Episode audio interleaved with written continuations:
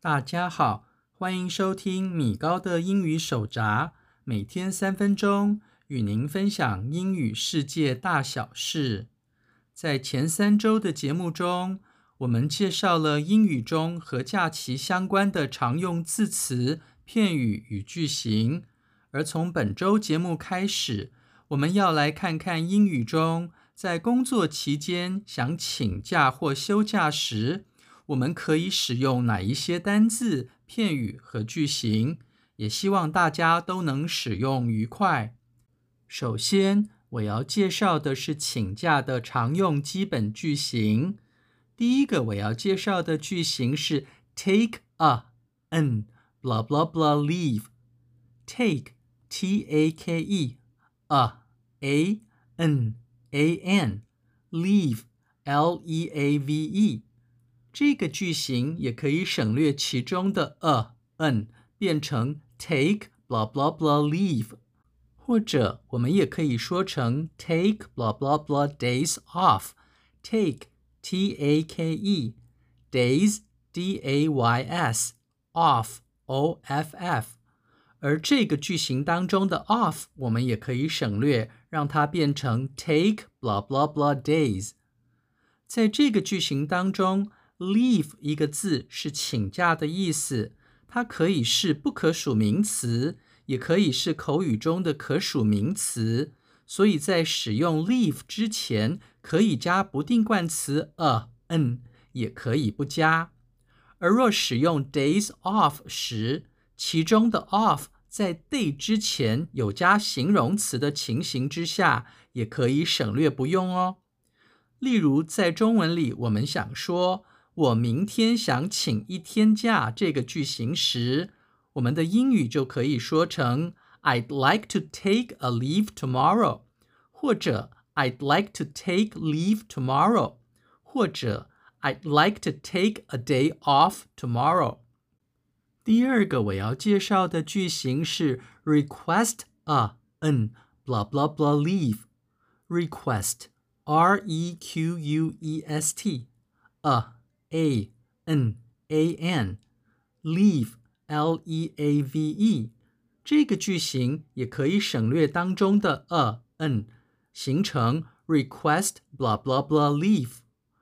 我们也可以使用 request blah blah blah days off。request r e q u e s t days d a y s off o f f 而我们也可以省略当中的 off，形成 request blah blah blah days。例如，在中文里，我们要说他上星期请了三天病假这个句子时，我们的英语就可以说成 He requested a sick leave for three days last week。或者，我们也可以说成 He requested sick leave for three days last week。我们也可以说成 He requested three sick days off last week，或者我们也可以说成 He requested three sick days last week。第三个我要介绍的句型是 ask for a n blah blah blah leave。ask a s k for f o r a a n a n leave l e a v e 或者我们也可以说成 ask for blah blah blah days off。ask a s k for f o r days d a y s off o f f， 或者我们省略当中的 off，形成 ask for blah blah blah days。例如在中文里，我们要说我这周五要请一天事假这句话时。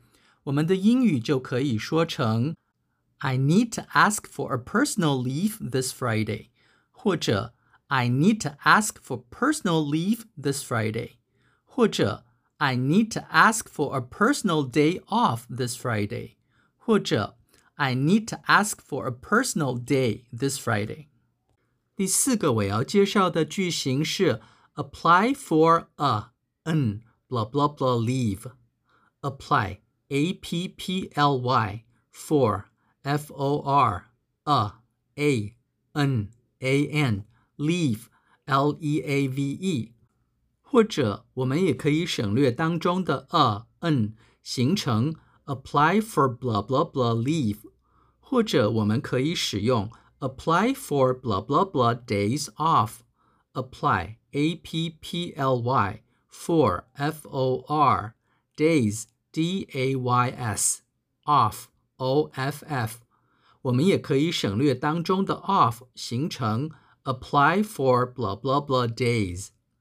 这个句型跟上面的句型三几乎一模一样， 我们可以参考当中的句型来使用。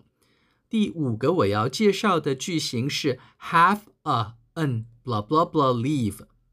have h a v e a a n a n leave L E A V E，或者我们可以省略当中的 a n，形成 have blah blah blah leave。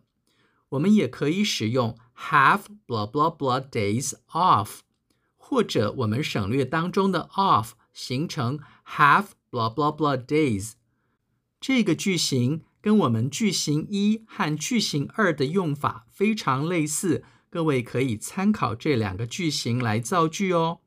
第六个我要介绍的句型是 be on blah blah blah leave。be b e on o n leave l e a v e，或者 go on blah blah blah leave。go g o on o n leave l e a v e。这个句型中的 leave 是一个不可数名词。它的前面不可以加不定冠词 a n，也不可以用 days off 来代替 leave 这个字哦。例如在中文里，我们要说上星期三 May 请假了，我们的英语就可以说成 May was on leave last Wednesday，或者 May went on leave last Wednesday。以上是今天的所有节目内容。